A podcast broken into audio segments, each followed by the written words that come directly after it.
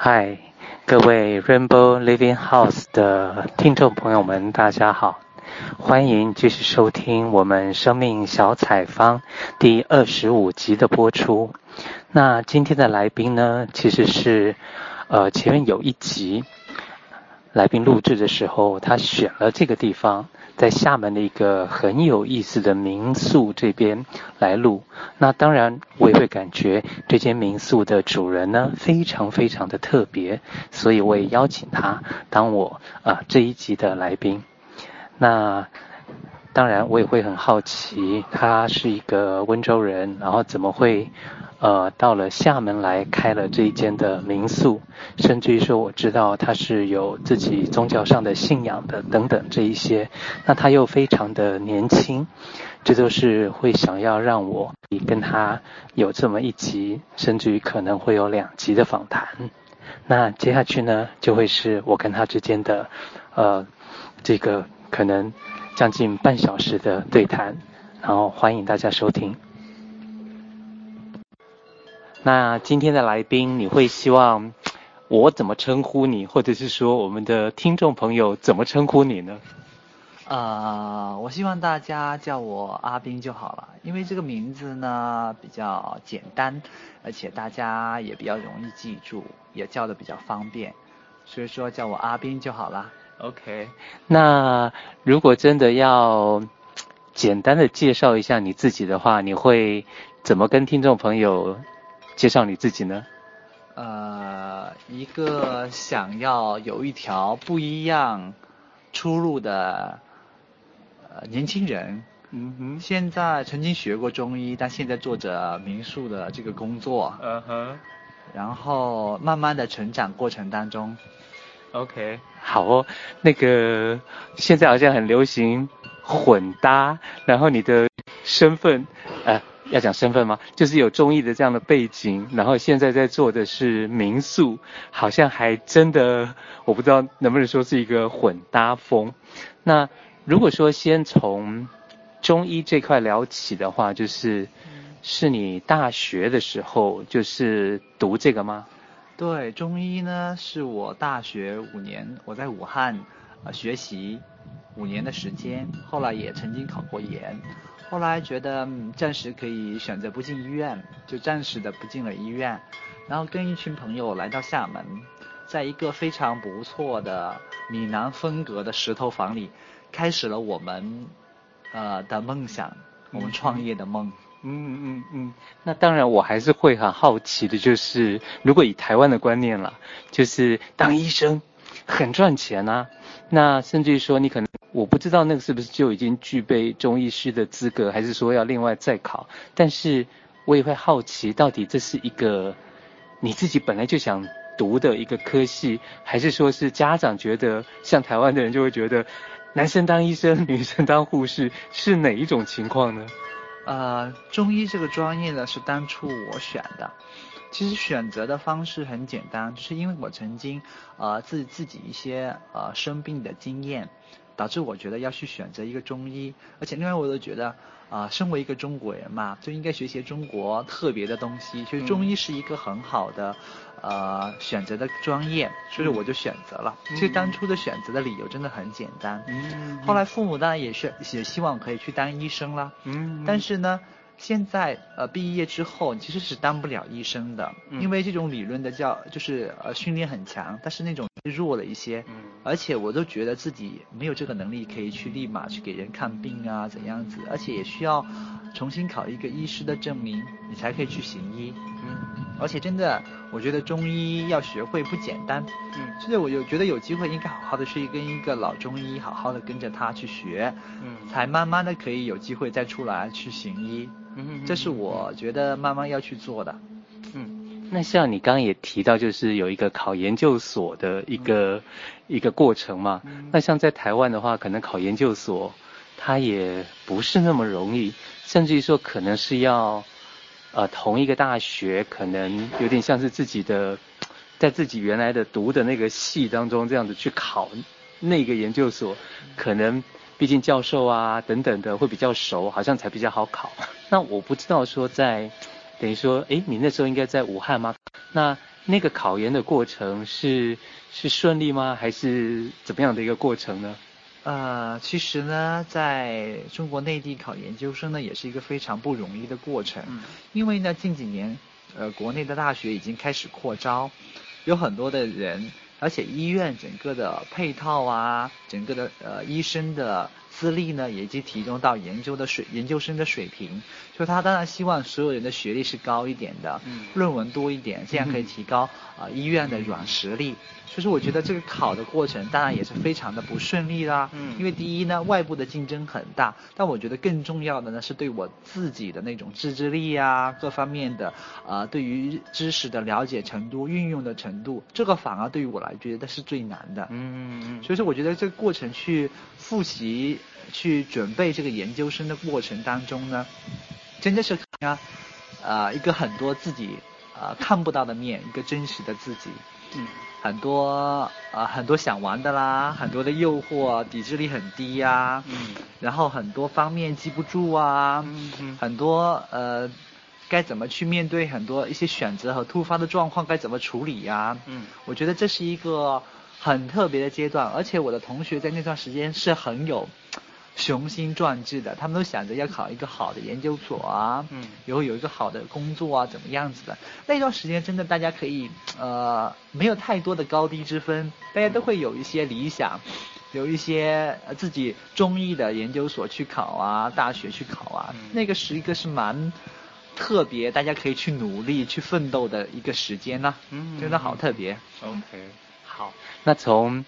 考研，当然我不知道你是考一次没上，然后后半段好像就像你说的，哎，变成在弄厦啊厦门这边弄民宿啊，还是说其实还有一些过程之后才促成你好像到厦门来开了一间民宿？啊、其实呢，我是考过两次的。其实呃第二次呢也是蛮波折的，因为第一次考完之后呢真的是很灰心嘛，因为周围很多人都上了，啊要准备复试啊，但是也要面临马上去毕业的问题，毕业的问题就是要你要看怎么去面对自己的工作啦，你要去找一个工作，工作以后会有什么样的发展啊，真的是当时是毫无头绪的，也不知道自己要做什么。其实选择一个最简单的方式就是选择继续考研哦，就给自己多一年的时间再去想。其实这个我觉得有点逃避问题本身了，但是我觉得这样做也是挺好的，因为这样可以短暂的避开呃家长对你针锋相对的要求了。你可以先不回来，你可以去也是你继续要走的路啦。嗯。当然，我觉得选择第二次呃第二次考研呢，也是想给自己多一个机会，多一年的时间再去看一看。说第二年的考研呢，我是边工作了六个月边考研的。嗯，因为我我本身的专业呢是中医方面的针灸推拿，所以说另这另外一个方面呢，我就在一家啊、呃、中药店去做煎药的工作。嗯，每天就是八点上班，五点下班，然后呢之后就晚上有一点点的时间去看书。但是我觉得边工作边读书，这是一件令人啊非常抓狂、令人需要很强自制力的事情，非常的不容易。因为真的很考验我自己啊，嗯，这过程当中真的张力很强，所以最后两个月呢，考研前两个月我也选择放弃工作，嗯，好好的去预备考研，嗯，但是呃预备的过程当然也需要离开工作的地方，因为那里是包住的，也需要去另外一个地方，也好心的啊，呃，姐姐收留了我，可以住在她家，可以预备这个考研，但考研的过程也不是枯燥无味的生活，跟着他们一起去相处的时候。然后我发现，原来以前我真的不懂生活，不得去好好的去打理自己、整理自己，因为有很多的机会，毕业之后也开始面对自己要去买一些衣服啊，自己要有自己的生活啊，去丰富自己啊、呃、工作以外的时间啦。所以那段时间我也开始慢慢去生活。嗯。所以第二次考研是在那个那样一个蛮美好的时间去度过的。嗯嗯。所以在这种美好的时间，我发发发现到，原来呢。以前真的是没有自己好好的去生活过，嗯、就说开始去是自己好好的生活。说第二天第二次考研好特别的，考研前一天晚上呢，我突然就觉得自己说我不要再考了，就是我我我觉得哎不考了，但是我周围的朋友都跟我讲，既然都准备医师嘛，既给你自己一个交代，也给你的父母一个交代了，于是，好我就去考了。嗯，考完之后呢，其实我的结果呢，其实呃，其实答案已经在我心里了。嗯嗯嗯。我知道这不是我要走的路啊，所以说后来也跟着各样的原因，跟着朋友来到厦门，就后面慢慢开始后面的故事了。OK，那我其实刚刚听到的啊，我会感觉就是，即便在台湾，好像。我我们还是小孩子，还是学生的时候，可能就是最常听到爸妈讲的话就是，啊，希望不用，你不用做什么别的事情，你就是去读书就好，你把书读好了就好。但是我会感觉说，好像就是因为这个样子，变成我们好像连一点点生存、生活或是那种自理的能力都没了，好像就这样子被剥夺掉了。对对对，所以好像当你。当你讲到说，好像在最后那两个月考研前的那两个开始，然后有一种，诶，自己会生活的那种感觉。我觉得这真的也不晓得该说是我们的社会、我们的家庭造成的，还是怎么样子。但想一想，那个其实考研前已经是大学毕业了，好像才开始真正的懂得怎么去生活。但是那那个会感觉应该是，好像更早之前就应该要知道的。那。呃，那个时候还在武汉嘛，那怎么样子的一个机会到厦门来，甚至于说怎么样子一个机会，哎，有了一个民宿了呢？呃，我刚才想回应一下阿宝哥的一点点，因为呃，我觉得呃，大学。是很简单的生活，它是三点一线，嗯、呃，食堂、寝室、教室 三点一线，很简单，关系也很简单，也是普通的、室友同学而已。对对对，基本上也是有一个很相对安全的环境。需要准备太多，你有基本上固定的一些父母给的经济上的支持，所以说是可以过得很好的。所以说我们有时候常常说，大学毕业才是真正大学的开始，因为你要真正的面对自己的工作啊这样子。但是我觉得一个毕业生从大学到一个工作者，他其实有很多连跳的部分，因为真的没有缓冲的空间。对对对。因为第一呢是没有真的生活的一种经验和和方式，第二呢。马上要面对整个很复杂的社会的状况，嗯、人际关系啊，工作啊，工作之后出现的各种的问题呀、啊嗯嗯，可能怎么去面对一个面试啊，嗯、怎么去看自己工作的发展，可能这些都没有。对，所以说各方面的挑战是很大的。嗯，其实各种各种我们自己的体验，就有一次因着来到厦门一个工作坊的原因，啊、跟着一群呃朋友，嗯，来到这里就发现应该有一个空间可以给毕业生，嗯，让他们可以。真的可以缓冲，可以有一群人可以彼此的分享他们曾经走过来的经验，嗯、帮助他们可以去更好的适应，呃，即将面对的工作的环境。嗯哼，呃，我觉得当然最好的是可以的话呢，大家可以多一点的呃分享。比如说怎么去呃搭配自己的衣服啊，嗯，怎么可以有一些自己的读书啊，嗯、电影啊，嗯，也可以听听别人怎么看这部电影啊，嗯、多一点呃不同的角度看问题咯。嗯，其实有时候我们都常常讲，比如说穷是穷，不是穷在没有钱，是穷在没有选择。嗯，因为你觉得你的世界就是这样子。嗯嗯。这也希望可以有这个空间，所以我们当时来到这个地方就觉得这个民宿非常的好，因为它有个二楼非常漂亮的阳台，嗯、可以在这边晒太阳啊。啊，吹风啊，它前面就是海，可以走路去海边散散步，吹吹海风，后面也是山，又可以去爬山，是一个蛮好的地方，真的也是一个可以去享受生活、安静自己。去，呃，好好让自己去找到自己的一个地方。嗯，OK。首先，我们真的自己都非常喜欢这个地方，所以说也开始用我们的方式去跟我们周围的人分享这个地方。嗯嗯。所以我觉得，嗯，没有问题啊，所有的工作都可以，呃，回归到一，都很像。我们总是要面对我们生命当中曾经曾经遇到的一些敏感点。嗯。因为这些敏感点会因着我们不断的去让自己成长。就说在民宿这个工作当中呢，也真的让自己去学习各种各样的工作，之前都没有工没有做过，但是，呃，有挑战又非常的开心，因为可以有一些不同新的尝试，因为因此自己这样子呢，可以让自己，我觉得以后可以更丰富，所以说我觉得跟一群小伙一个很好的。呃，生命当中的经历和经验，因为我们以前是可以说单打独斗嘛，但现在已经过了单打独斗的时代了。你一个人真的很难去做到一些什么。嗯。说有一群人开始的时候，对我来说也是一种，呃，新的选择，嗯，新的方式。嗯。OK，那如果真的要好好的介绍一下这个民宿的话，那当然我会我会觉得说，当然要从名字开始嘛。那是不是就从名字来开始，让听众们可以更了解这个民宿呢？啊、呃，当然好了，因为这个民宿呢也是我们一起去想的。这个民宿的名字呢叫一行一藏民宿，一行呢就是呃一行，就是银行的行，也叫一行。为什么叫一行呢？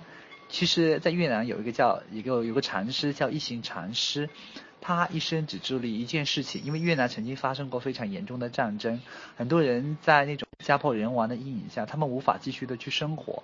一行禅师呢，只做一件事情，帮助他们可以去放下那种痛苦的回忆，可以继续的开始好的生活。嗯，他他的这种精神和事情呢，真的很感动我们。所以说，我们用了他一行这个名字呢，来提醒我们自己。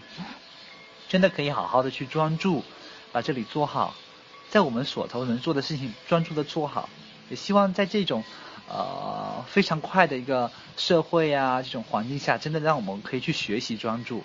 一站呢是呃一也是一二三四的一，站呢是暂停的站。我们希望来到这里的人可以暂时的停下来，因为这个社会真的很快，现在又是信息发达的时代，我们的信息也非常的多。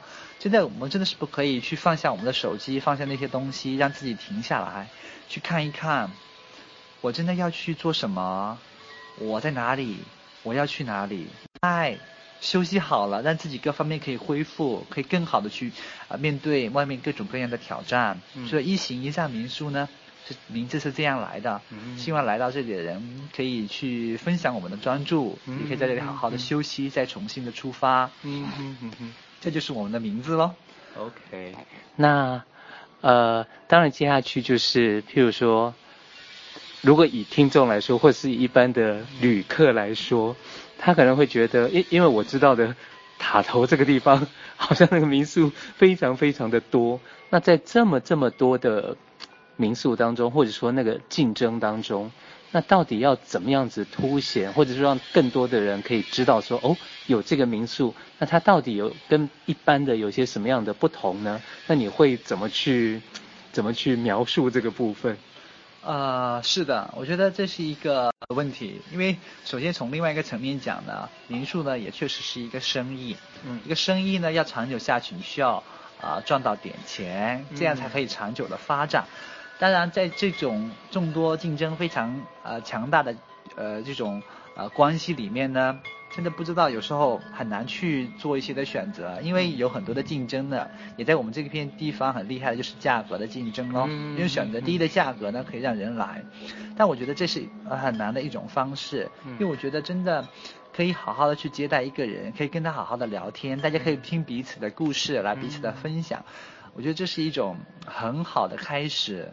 也觉得这里也是一个很好的地方，因为它有很大的阳台，冬天在这里可以晒晒太阳。晚上坐在阳台的时候呢，可以看电影、看星星、吹吹晚风，都是一个蛮好的方式。因为这里有很多公共的空间，我们有还有个地方就是书房，我们希望大家去看一本书，休息一下。另外，另外有有时间的时候可以去海边走一走。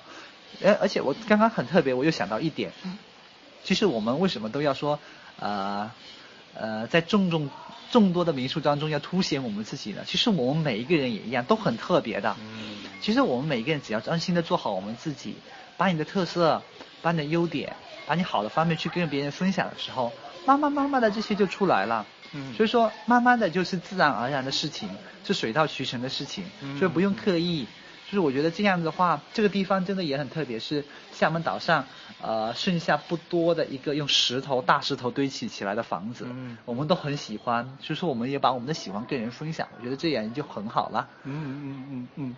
那当然，我还是会很好奇的，就是好像这一两年来啊，这个的经营这么的，啊，你是怎么样子让自己坚定下来的？那甚至于说。呃，你的父母的话，原来是期待你可以成为医生的，那现在的这么一个，好像我们我我们台湾话说很跳痛的，就是完完全全你走了另外一条路，他们不会一直想把你拉回来吗？那当你自己本身除了这些，包括从父母的这些，我不知道那个叫应该要叫牵绊还是什么的，你怎么去看这些？或者是你自己本身？都没有怀疑过吗？然后就这样子这么坚定的走到现在呢？呃，我不敢用坚定这个词，因为呢，坚定呢，只能说是在某一个状态里慢慢、慢慢、慢慢的被培养出来的。嗯，其实，在过去的两年，这个其实这个民宿呢，已经是第三年了。嗯嗯。啊、呃，其实我在的十年多，一年多一点点，因为呢，呃，有半年的时间我不在。我去呃另外一个地方跟一个朋友开的便利店，嗯哼，然后又后后来呢，金砖会议我们这里又停了半年。啊，所以说是这样子，所以说这个地方不是太长，但也会有各种各样的张力嘛，比如说金砖停停业的期间，我又选择重新出去工作，嗯，然后再回来去看的时候，也真的非发现有很多的不一样，嗯，当然会有周围会有很多的声音啊，当然赚医生可以赚很多钱啊，但是你也知道很多的事情。并不是只能说你看到医生赚钱，其实医生也需要很多年熬的嘛。嗯。很多也是一步一步慢慢慢慢的长大，可以可以慢慢的到一些高的职位，才可以再多多多赚一些钱的。当然是这样子，父母当然希望用一种比较稳妥、比较安全的方式去让你过一个好的生活。他们就觉得其实要有好的物质呢，才会是好的生活。其实讲呢，因为陈真以前真的太苦了，没得吃，嗯、没得穿，没得住。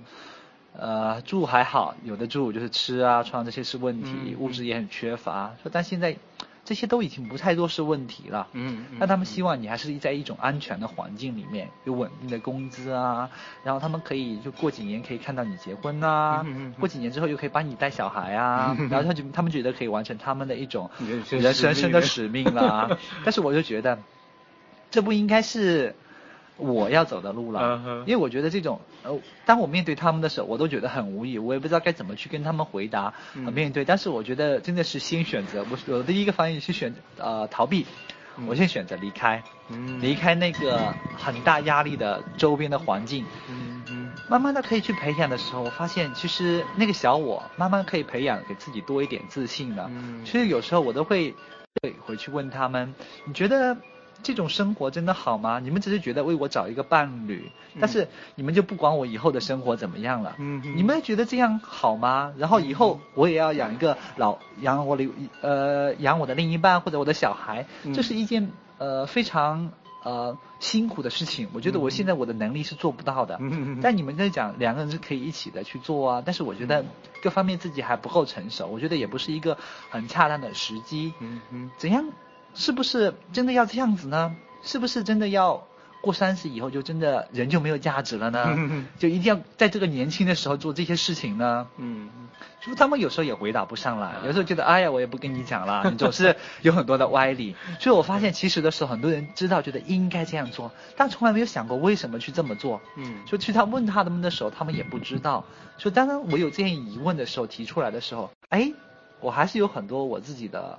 呃，权利啊，其实最后我还是可以有选择。嗯，其实你这样问出来的时候，真的还是有机会走自己要走的路。嗯、其实有时候应该给自己多一点信心，嗯、可以这样去问，嗯、去跟父母对话。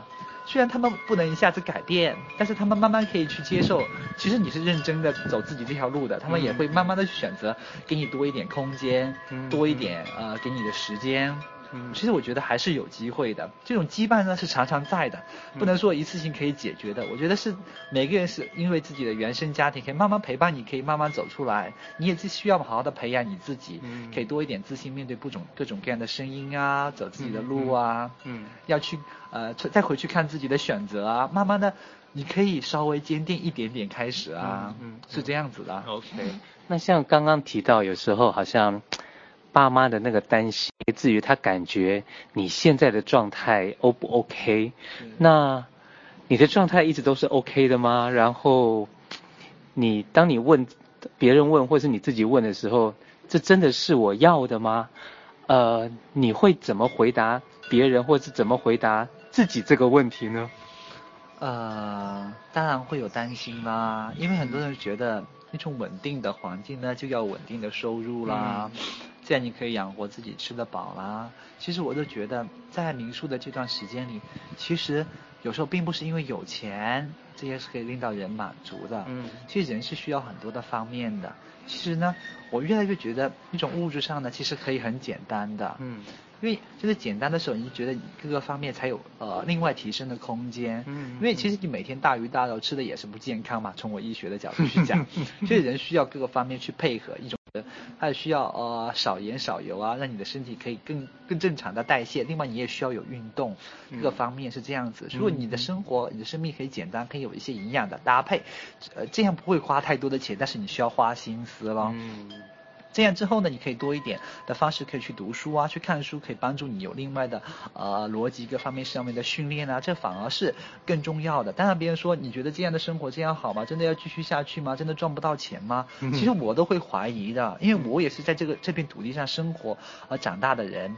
而且我的家乡在温州，那个是一个呃生意味很浓的地方。其实大家评判人的标准很简单啊，你最近有没有做什么工作啊？你赚了多少钱啊？其实每次回答的时候都是蛮有压力的。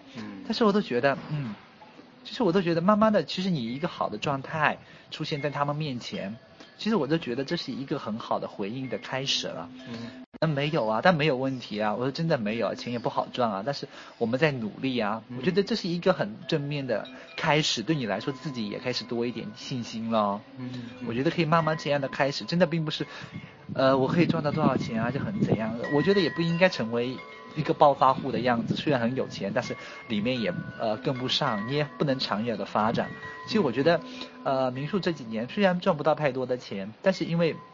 各种人生方面的呃经验的增长，可以听到不同的故事，嗯、可以接触不同的人，也可以在这种呃很机很多机会面对自己的时间里去调整自己啊，整理自己啊，嗯、真的去认真的去在怀疑和坚定之间去找一条自己要走的路啊，这是一个非常难能可贵的呃一个地方。就是我们也希望这个地方能够分享给更多的人，可以给自己多一点空间，多一点时间，让自己。